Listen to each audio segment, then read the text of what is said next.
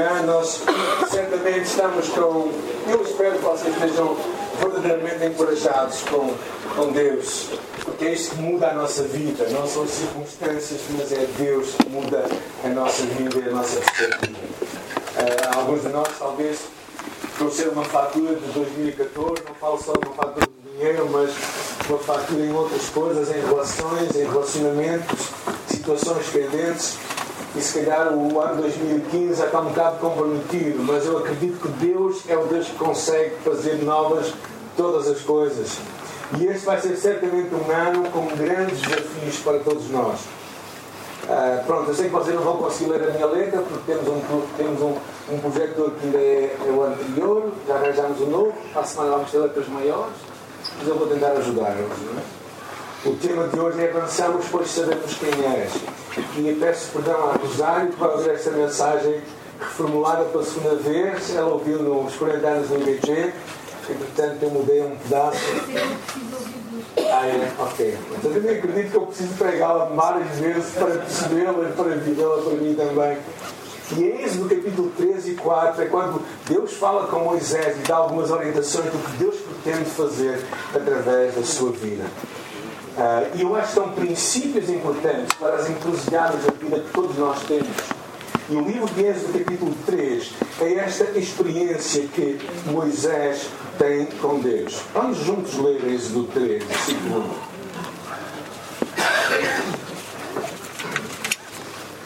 Diz assim: E apresentava Moisés o rebanho de Jetro, seu sogro, sacerdote de Midian, e levou o rebanho atrás do deserto e veio ao monte de Deus a Horeb apareceu o anjo do Senhor em uma chama de fogo no meio de uma sarça e olhou e eis que a sarça ardia de fogo e a sarça não se consumia. Moisés disse, agora me virarei para lá e verei esta grande visão que a sarça não se queima. E vendo o Senhor que se virava para lá a ver, bradou Deus a ele do meio da sarça e disse, Moisés, Moisés, e ele disse, eis-me aqui. E disse, não te sentes para cá, tira os teus pés, os teus sapatos dos teus pés, porque o lugar em que tu estás, a terra santa. E disse mais, eu sou o Deus do teu pai, o Deus de Abraão, o Deus de Isaac, o Deus de Jacó. E Moisés encobriu o seu rosto, porque temeu olhar para Deus. E disse o Senhor: Tenho visto atentamente a aflição do meu povo que está no Egito, tenho ouvido o seu clamor por causa dos seus exatores, porque conheci as suas dores. Por isso, portanto, desci para livrá-lo da mão dos egípcios e para fazê-lo subir daquela terra, uma terra boa e larga, uma terra que mana leite e mel. Ao lugar do cananeu, do Eteu, do Amorreu, do Fariseu, do Leveu e do Xibuseu. E agora, eis que o clamor dos filhos de Israel chegou a mim e também tenho visto a opressão com que os egípcios os oprimem. Vem agora, pois, e eu te enviarei a Faraó, para que tires o meu povo, os filhos de Israel, do Egito então Moisés disse a Deus: Quem sou eu? Para que vá a Faraó e tire do Egito os filhos de Israel? E Deus disse: Certamente eu serei contigo. Isto será por sinal de que eu te enviei quando houveres tirado este povo do Egito, servireis a Deus neste monte. Então disse Moisés a Deus: Eis que quando vieram os filhos de Israel e lhes disseram: O Deus de vossos pais me enviou a vós, e eles me disserem qual é o seu nome, eu lhes direi. E Deus disse a Moisés: Eu sou o que sou. E disse mais: Assim dirás aos filhos de Israel: Eu sou, me enviou. Avançamos, pois sabemos quem tu és, Deus. Este episódio, este encontro que Moisés teve com Deus, é muito revelador de algumas coisas. A primeira delas é a forma como Deus conhece a nossa história. Moisés estava por aquele deserto há cerca de 40 anos. Num certo dia, enquanto guardava seu rebanho, parou no Monte Oreb, no Monte de Deus, e de repente, do meio de uma sarça, Deus falou com ele e lhe disse: E lhe disse o quê? Mas antes disso tudo, o que é que ele disse? A primeira coisa que Deus disse a Moisés: Moisés, Moisés. Deus é o Deus que conhece o nosso nome, conhece a nossa história. É o Deus que sabe a nossa vida de trás para a frente, de frente para trás. E é um Deus que se relaciona com, conosco, com pessoas. É, e é interessante que, mesmo sabendo quem nós somos, Deus se quer relacionar connosco. É Ele quem nos escolhe e que se escolhe relacionar connosco. Como diz Jesus, não foste vós que me escolhestes, mas eu vos escolhi a vós. Deus é um Deus que se relaciona não com grupos, não com o povo, não com instituições, mas com pessoas que têm nomes, que têm história, que têm vida. E Deus conhece a história trás para a frente, a tua história, a minha história. Deus é um Deus pessoal, um Deus que conhece os nossos desertos, os nossos medos, as nossas incapacidades, as nossas fraquezas, os nossos pecados, e que mesmo assim nos chama pelo nome. Ele não diz, ah, faz favor, nós quando começaremos o nome da pessoa, não é aquele, toda aquela coisa, aquela tentativa de lembrarmos o nome e não lembrarmos. Deus conhece o teu nome, porque Ele conhece a tua história, de trás para a frente. Agora é interessante pensar, se Deus conhece a minha história, como é que Ele se quer relacionar comigo? Porque verdadeiramente é Ele que toma a iniciativa. Deus conhecia a história deste homem, um exilado 40 anos, após um homicídio. Não vamos tentar colorir muitas coisas. é, fugiu porque matou um homem. Tão simples quanto isso. Podemos alegar muita coisa, que ele descobriu que era judeu e alegar muita coisa, mas verdadeiramente ele fugiu para salvar a sua vida. E Deus conhecia a sua história. Como, como o Salmo diz, mesmo antes de eu falar, tu sabes o que eu vou dizer. Estás à minha volta, todo lado. Colocas sobre mim a tua mão protetora. O teu conhecimento é para mim demasiado profundo. Está para além da minha compreensão. Onde é que eu poderia escapar? De ti? Para onde poderia eu fugir da tua presença? Ou seja, Deus é um Deus que conhece a tua história, a minha história. Aquelas coisas que nós queríamos esquecer, tem algumas? Não tem algumas. Coisas que às vezes nós fizemos no passado, que às vezes quase não conseguem. E uh, durante muito tempo eu lutei com, com, com alguns pecados que eu cometi na minha adolescência. E cada imagem daquilo que eu fiz perseguia-me continuamente. Pela vergonha, pela incapacidade de mudar, porque nós não podemos mudar o passado. Não podemos mudar o passado, não podemos reconstruir o passado mudá-lo. Temos que aprender a viver em paz com Deus e pôr em ordem a nossa comunhão com Deus. E este é o Deus que se lembra de tudo isso e sabe a tua história e a minha história. Aquelas coisas que nós queremos esquecer e que nós temos vergonha e dizemos assim, como é que alguém, como é que alguém como eu pode fazer aquilo, ou pensar aquilo, ou desejar aquilo. Ou seja, e este é o Deus é perante quem nós não temos que fingir, representar, mas é um Deus que te aceita tal qual tu és, tal qual eu sou. Sabem quando nós vamos encontrar as pessoas importantes nós nos apraltamos, nós ficamos bonitinhos, é? até penteamos o cabelo, não é? até somos capazes de pôr um casaco, pôr um fato para parecer mais bonito. Tu e eu não precisamos fazer isso com Deus. Pode ser quem tu és, porque Deus te conhece. E era isso que Deus estava a falar quando falou com Moisés. Moisés, Moisés. E é interessante que, no meio daquilo tudo, não é? Deus também se apresenta como este Deus da história. Ele diz: Eu sou o Deus do teu pai, o Deus de Abraão, de Isaac e de Jacó. É interessante esta imagem de Deus, porque todos nós vivemos hoje numa sociedade em que, em que cada um tem o seu Deus, à sua maneira. Não é? Cada um de nós tinha que estar bem com a sua consciência. Houve tanta gente dizer isso. Como se a nossa consciência pudesse ser de nós próprios. Mas tanta gente, ah, que importa é nós temos a nossa fé. Cada um tem a sua fé, a fé à sua maneira. Mas Deus não é um Deus que se confunde assim. Deus é um Deus com história.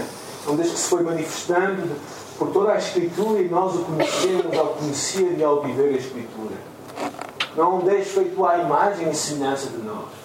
Não é um Deus que tu e eu podemos construir, como quando o Evangelho chegou à Índia, o cristianismo chegou à Índia, foi muito fácil entrar. Porque eles têm milhões de deuses. Então, quando Cristo chegou lá, era mais um Deus. Tal como muita gente hoje, quando é, é desafiada para entregar a sua vida a Cristo, ela diz: Isso não vai fazer mal a ninguém. Mas não percebem uma coisa: é quando nós entregamos a nossa vida a Cristo Ele passa a ter o controle da nossa vida. Porque isso é que é verdadeiramente cristianismo. Cristo ser o Senhor da tua e da minha vida. E este é o Deus da história. O Deus que já se tinha a relacionar com homens que ele conhecia, os pais da nação de Israel. Ou seja, nós não podemos ter um Deus à nossa maneira. Não importa só ter a nossa devoção a um Deus qualquer, mas Deus é um Deus definido, é um Deus, é um Deus que está claramente conhecido na, na, na palavra de Deus, na, sua, na, na, Bíblia.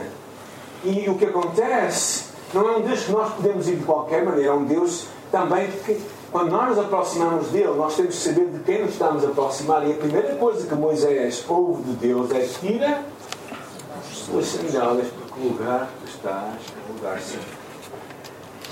Eu acho que, ainda que eu não quero, acho que a nossa relação com Deus é uma relação de medo. Há um temor que nós temos perdido.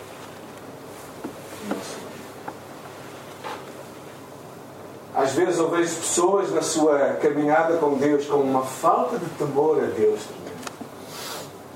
Enquanto muitos cristãos que fazem decisões, tomam escolhas na vida e não se importam verdadeiramente o que Deus pensa acerca daquilo.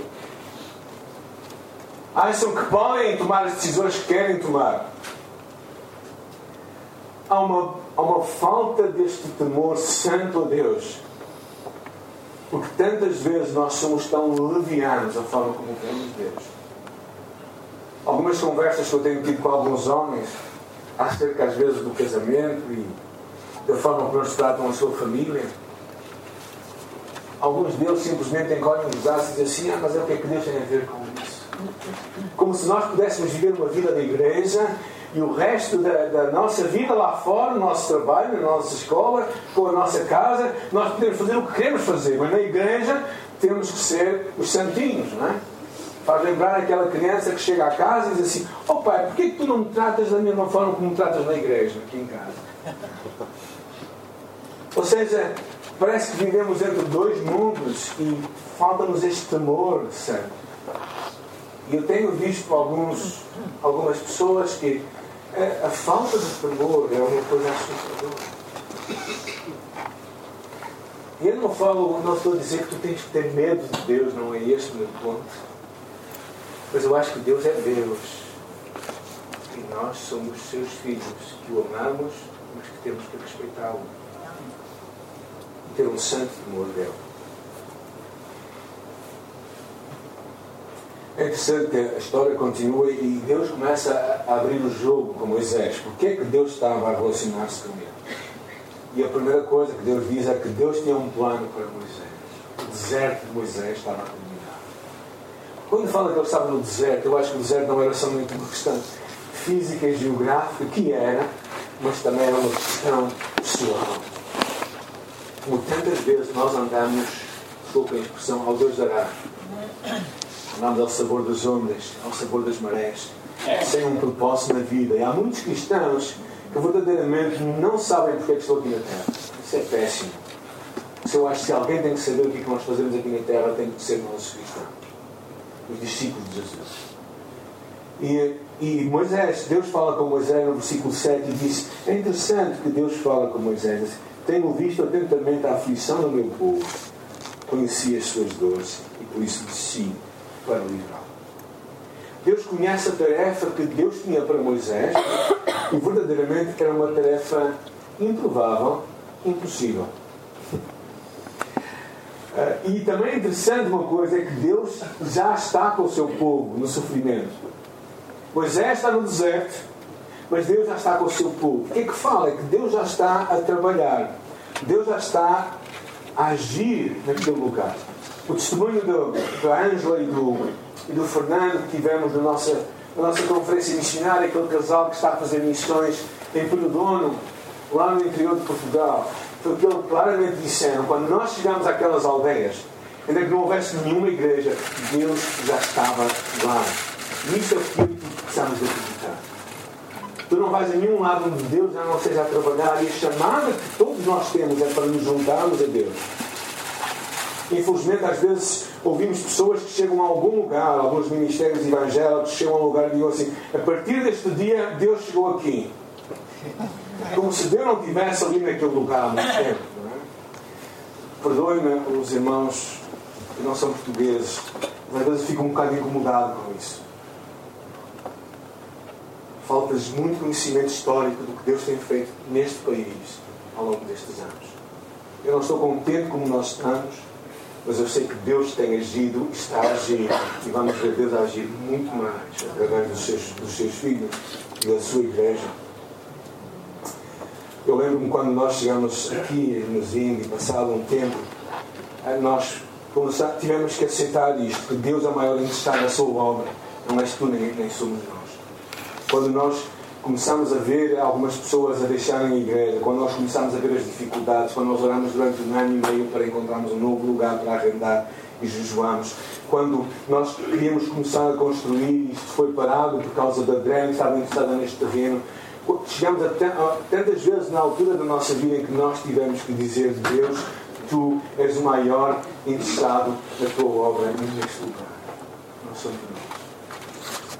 É Deus que estabelece a sua igreja, é Deus que edifica a sua igreja. Deus está a edificar a sua igreja. Deus estava a trabalhar já naquele lugar. Reparem bem a expressão que está ali. Ele disse: E eu ouvi a aflição, eu ouvi o seu clamor, eu conheço o sofrimento. Reparem bem na intensidade e na proximidade. E assim, e Deus se aproxima para ver aquilo ao qual nós desviamos os nossos olhos, para ouvir aquilo para o qual queremos ficar surdos e para reconhecer e ver de perto aquilo que nós procuramos ignorar há, há como que uma intensidade de Deus, não é? Ouvir, ver e estar mais perto. Ou seja, Deus é um Deus que se aproxima para ver o que está realmente a acontecer. E Deus tem um projeto. É interessante o projeto de Deus para Moisés. Diz: Eu vou levá-los para uma terra, versículo 8. Como é que é a terra? Boa e larga. Boa e larga, que mana leite e mel. Imagina Moisés no deserto. Mas que terra é esta? Mas que terra é esta? Uma terra boa e larga, onde, onde há tudo a acontecer. E eu tenho isso. E Moisés disse: Bem, isso deve ser alguma, alguma ilusão algum deslumbre, e realmente Deus tinha esse propósito, e Moisés era parte desse propósito. É como aquelas palavras de Jesus: Eu vim para que tenham vida e vida com abundância. A abundância não é necessariamente a quantidade de anos, mas é uma vida com intensidade, com propósito. E é interessante que Romanos 15 diz que tudo que está na Sagrada Escritura foi escrito para nosso ensinamento, a fim de termos esperança. Ou seja, Deus espera que eu e tu sejamos homens e mulheres com esperança. Porquê? Porque Deus é um Deus de esperança. Deus nunca nos vai levar para o deserto para morrermos lá. O deserto é um lugar de passagem, nunca um lugar para ficarmos a viver. E Deus estava a dizer Moisés, eu tenho um plano e tu fazes parte dele. Se eu hoje te perguntasse qual é o plano de Deus para a tua vida, alguns de vocês iriam precisar dizer quais as posições que iam ter. Isso é completamente errado. Porquê? Porque não importa o que tu fazes, importa o que tu és, onde tu estás. É isso que eu digo aos meus filhos tantas vezes. Não importa o que eles vão fazer na vida, o que importa é quem eles vão ser, aquilo que eles estão a fazer. E Moisés começou a perceber que Deus estava a ver tudo o que estava a acontecer. E depois no versículo 10, reparem. Versículo 10, ele diz assim: Vem agora e eu te enviarei a Faraó para que tires meus, o meu povo do Egito. Deus é quem te chama pelo teu nome e Deus é quem te envia. Deus é aquele que faz a obra com a obediência dos seus filhos. É interessante esta imagem que este Deus é aquele que nos envia. É daquele que eu tenho grande respeito por juntas missionárias, por igrejas que estão a enviar missionários, mas em última análise sempre é Deus quem nos envia. Porquê? Porque se não for Deus quem nos envia, tantas vezes nós vamos pensar em mudança. O princípio do nosso ministério aqui em Ermesinho, quando nos juntamos ao Clark e à Ivone. Depois de um ano que estamos aqui e não vemos que nada estava a acontecer, nós pensamos algumas vezes em voltar atrás. Tínhamos deixado uma igreja estava em crescimento na cidade do Porto e chegámos aqui para ver menos que nada.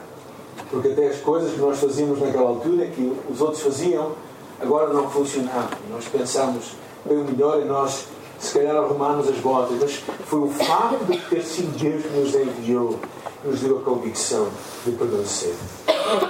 É Deus que nos envia, chamando para junto de si os seus discípulos deu-lhes poder para expulsarem espíritos maus e para curarem toda a espécie de males e doenças. Mas à frente dizia: Eu vos envio como ovelhas para o meio de lobos. Portanto, sejam cautelosos como as serpentes e simples como as pombas. Perante a imensidade e a impossibilidade da tarefa que Moisés começou a ter consciência, Deus, mas tu não vais enviar a mim. Não é? Tu não vais enviar a mim. Mas quem sou eu, afinal de contas? Quem és tu?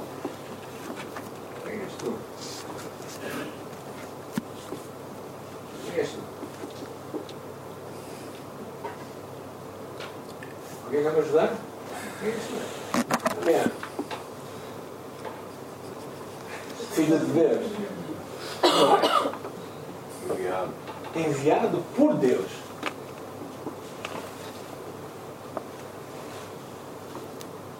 Só. Está esquecendo da lição? Escolhido. Separado. Separado. Sustentado. Amado. Amado por direcionado, dirigido, direcionado. Habitação do Espírito Santo. Embaixador. Nós somos tudo isto e muito mais. Estamos a dois do Vitória em Cristo. Agora, para aqueles que já se esqueceram, podem consultar os manuais. Por causa disso, nós somos enviados. Moisés estava numa confusão grande. Pensem em Moisés. Quando ele era bebê, a sua vida teve risco. Seus pais, providencialmente, colocaram numa cesta. Ele foi educado na casa de Faraó, como um egípcio. Mais frente na vida, possivelmente, o que dá-nos a entender, conhecia o que era judeu. Entretanto, matou um homem e fugiu para o deserto e lá começou a viver 40 anos com outro povo. Quem era Moisés? Certamente havia todo tipo de confusão de quem ele era.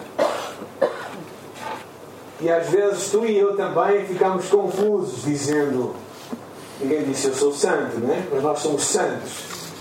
Às vezes houve tantos crentes dizerem eu sou um pecador. Ele não foi salvo, não é?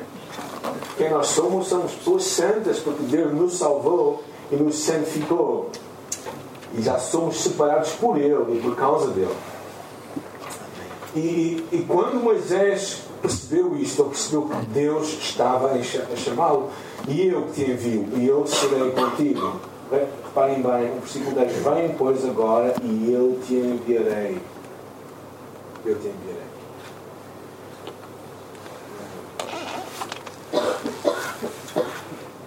Finalmente, na história, a história continua, Moisés diz a Deus, quem sou eu outra vez para que vá a Faraó e tire do Egito os filhos de Israel? Versículo 12, certamente eu serei contigo. E então disse Moisés a Deus, e quando vieram os filhos de Israel, disseram, o Deus de vossos pais me enviou, e eles disseram, qual é o seu nome? E então ele vai dizer, eu sou o que sou e enviou a. Basicamente Deus estava a dizer a Moisés, olha Moisés, tu e eu sou tudo o que tu precisas. Só deixe dizer que eu te enviei.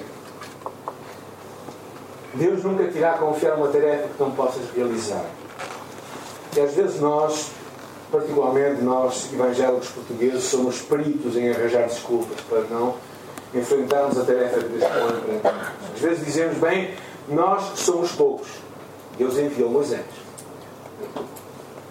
Nós temos poucos recursos. Moisés tinha um cajado. Às vezes nós dizemos, bem, e onde é que estão os outros? Sou só eu? Por acaso Deus disse a Moisés, olha, eu vou te enviar o teu irmão que vai ao teu encontro. E vocês vão libertar o meu povo. Quando Deus nos chama para realizar uma tarefa, Ele sempre nos dará aquilo que nós precisamos para ser bem-sucedidos. Verdadeiramente Deus é tudo o que nós precisamos. Ah, e isto era que Moisés tinha que perceber. Ou seja, no final de, de, da história toda, é que quando Deus te chama a ti e a mim para uma tarefa, Deus vai realizar aquilo. Eu gostava que tu pensasse agora na tua vida. Não és Moisés. És o Flávio, Nil, Cláudia, agora, no século XXI, no ano 2015 do Senhor. Todos nós temos as nossas histórias e se calhar todos nós estamos perante encruzilhadas de problemas e desafios que temos que fazer na vida. Eu acho que este capítulo é muito decisivo para isto. Primeiro, porque Moisés conhece a Deus e tu precisas conhecer a Deus e ver quem Deus é. Tu precisas ter este encontro com Deus. Este encontro com Deus e precisas de ouvir Deus falar contigo. Precisas de ouvir Deus, Deus, filho, eu quero que tu abraçes este projeto, tu faças isto. E mesmo que aquilo pareça impossível, lembra-te, Deus já foi, Deus já viu e Deus já ouviu. Deus já está a realizar a sua obra. O que Ele está a pedir é que a Ele para aquilo que Ele quer fazer. Talvez tu digas bem, Deus, mas isso é grande demais para mim. Pois, por isso é que Ele está contigo.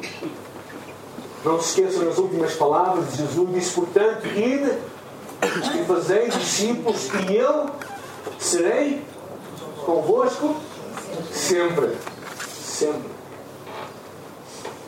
E se calhar vai haver algumas alturas em que tu vais estar como Moisés, no capítulo 14, um bocadinho mais à frente, ele foi ao Egito, com o povo, e pegou no povo e o trouxe para o deserto. Chegar ao deserto e enfrentar o mar vermelho. E quando eles estavam lá perante aquele mar vermelho, à frente, com muralhas, com, com montanhas um lado e atrás, quem? Os egípcios atrás dele. Moisés disse ao povo: Não temais, está quietos. Vê no livramento do Senhor, que hoje vos fará. Porque os egípcios que hoje vistes nunca mais tornareis a ver. O Senhor vai pelejar por vós e vós vos calareis. Então disse o Senhor a Moisés: Por que clamas a mim? Por que estás a orar a mim? Diz aos filhos de Israel que mais. Tu levanta a tua vara, estenda a tua mão sobre o mar, defende-o para que os filhos de Israel passem por meio do mar. O que aconteceu? Ele estendeu a sua vara e o mar se abriu. O povo passou.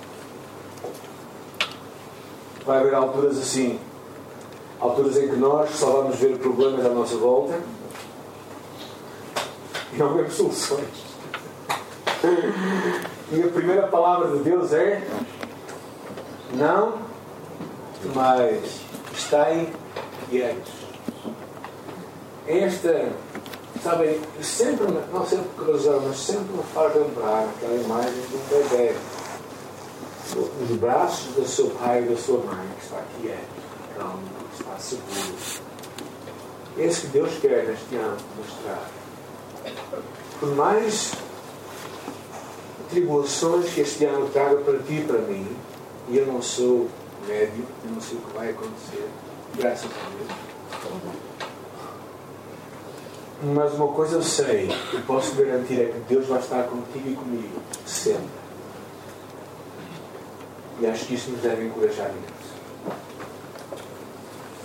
Ah, deve nos encorajar porque a tua vida não passa despercebida a Deus. A tua história não vai ao lado. Ele conhece o teu nome, conhece a tua história, sabe quem tu és. Chama-te pelo nome e te convida a entrar na sua obra, naquilo que Ele está a realizar no mundo. Ele te convida a participar nisto. Não fiques de fora. Não olhes para os outros. Envolve-te a ti. Diz: Eis-me aqui, envia-me a mim, Senhor. E como Moisés percebe uma coisa, tu não vais fazer algo que Deus já não foi fazer tua. Tu simplesmente te juntas a Deus para realizar a obra que Ele quer que. E por mais impossível que isso pareça, por mais incapaz que tu te sintas, eu digo-vos muito honestamente, acho que isto é a coisa mais sábia e mais espiritual, é tu te sentires incapaz. Tu vais perceber uma coisa, que Deus é poderoso para fazer tudo o que Ele te chama a realizar. Deus nunca te vai chamar a fazer algo que Ele não te vai, não te vai dar poder para realizar. Por isso eu te convido neste dia, neste primeiro culto de ano, a ouvir Deus nesta, nesta semana. Falaste com Deus, dizer Deus, o que é que tens para mim neste ano?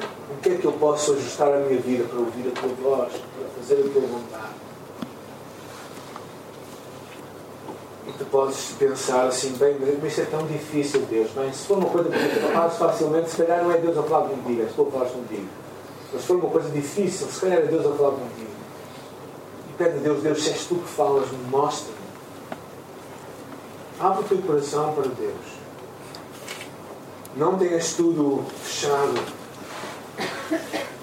E esse é o grande problema que nós vivemos como cristãos hoje. É que tantas vezes nós queremos encaixar Deus na nossa agenda. E não queremos dizer a Deus, Deus, aqui está a agenda. Se calhar é isto que Deus está a pedir de ti a mim, este ano. Nós somos peritos em arranjar desculpas. Somos novos demais, ou velhos demais, ou cansados demais, ou ocupados demais, ou ocupados de menos, ou com mais saúde, ou com menos saúde. Nós todos arranjamos sempre, sempre maneiras de fugir ao que Deus tem para nós.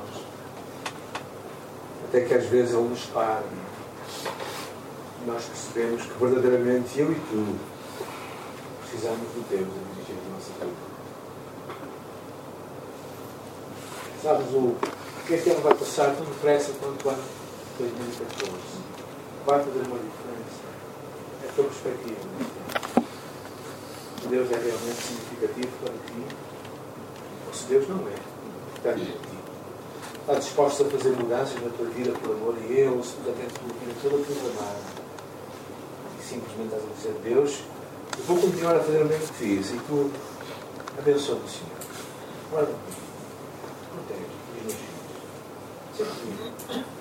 Se tu fizeres isso, eu até sou capaz de ir à igreja todas as. Eu até sou capaz de dar o dízimo e ser fiel nas minhas contribuições e orar para os meus irmãos. Nós temos muito esta, esta mentalidade. Sabe, Deus não precisa de ti, não precisa de ti. Deus não precisa de nenhum de nós. Porque Ele é Deus. Nesta altura, Deus está ser adorado nos céus, em todo o céu e toda a terra o adoram. Se nós pudéssemos ter um, um deslumbre do que será o céu nesta hora, quando anjos e multidões de anjos estão a adorar, vocês percebiam uma coisa, que a minha adoração e a tua adoração é de Deus ser grave delas. Mas Deus não precisa de nenhum de nós. E até para fazer a sua obra, Mas podem fazer coisas improváveis acontecer. Para que homens e mulheres conheçam Deus. Está a acontecer hoje nos países muçulmanos, onde Deus está dando visões a muçulmanos. E pessoas que estão a ir, tantas histórias de pessoas que estão a ir a Meca, ter a sua experiência de êxtase espiritual quando tocam na terra, onde pensam que, que Maomé foi arrebatado para o céu. E quantos, quantos deles a caminho desse lugar têm uma visão de Cristo e Cristo fala com eles. E voltam à sua aldeia e dizem: E eu tive um encontro com Jesus. Deus fala assim, sem missionários, sem ninguém. Mas Deus quer que tu e eu participemos nesta obra. Vamos ouvir este Deus e num temor santo nos aproximarmos dele e dizer: Deus, onde é que tu estás a orar? Onde é que estás a ir? Vamos orar enquanto fechar os nossos olhos, falar com este Deus. Senhor, nós nesta manhã nós, nós olhamos para Ti, antes de mais gratos pelo Teu amor por nós, porque Tu, Senhor, nos livraste das trevas e nos livraste da perdição. Qualquer um de nós estaria completamente perdido, Senhor, irremediavelmente perdido se não fosse tu. E nesta manhã, Senhor, nós te agradecemos antes de mais por quem nós somos em Cristo Jesus. Nós somos filhos amados, salvos, santos, embaixadores, escolhidos de Deus, videira verdadeira, templo vivo, pedras preciosas, sacerdócio vivo povo santo. Nós somos pessoas verdadeiramente especiais aos teus olhos. Nada, Senhor, nada nos pode tornar mais especiais do que hoje nós somos. Por isso é que tu nos envias para o mundo para irmos tal como tu foste, vieste ao mundo, Senhor.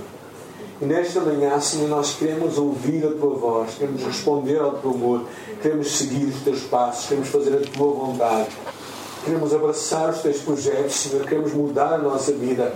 Queremos alinhar a nossa vontade com a tua, Senhor Jesus. Queremos fazer as mudanças que tu queres que nós façamos para que nós vejamos-te a ti a cada dia deste ano 2015 e possamos ver a tua obra a ser realizada através de cada um de nós, Senhor. Que nós não vejamos as impossibilidades, Senhor, que nós vejamos e que ouçamos a tua voz e que digamos, se tu nos falas, Senhor, quem sou eu para resistir? Por isso, Senhor, nesta manhã nós abraçamos o teu projeto para a nossa vida e nós te agradecemos o teu amor, Pai. E porque tu nos chamas e porque tu estás connosco e vais à nossa frente, nós com confiança avançamos, Pai, porque sabemos quem tu és. E sabemos quem nós somos em Cristo Jesus, nosso Senhor. Damos graças por isso, Senhor. E, nesta manhã, Senhor, eu oro, Pai, para que tu confirmes a tua palavra em cada um de nós, Pai nos dês empenho para te seguir, Senhor. Nos dês, nos dês vontade para abraçar o teu projeto, a tua vontade, Senhor. E nos faças ver tudo o que tu queres realizar através da nossa vida, Senhor. Senhor, nós reconhecemos as nossas limitações, mas nós olhamos para Ti. E isso faz toda a diferença nesta manhã. E, Senhor, eu oro, Pai, por cada um de nós consiga fazer isto. E nós, como igreja também, como corpo de Cristo neste lugar, possamos fazer isto. Saibamos olhar para cima. Saibamos ter esperança, porque é por isso que a Escritura está escrita. E saibamos realmente andar com fé para o projeto que tens para nós como igreja, para vivermos uma vida com propósito. Uma vida para a tua glória, para a tua honra.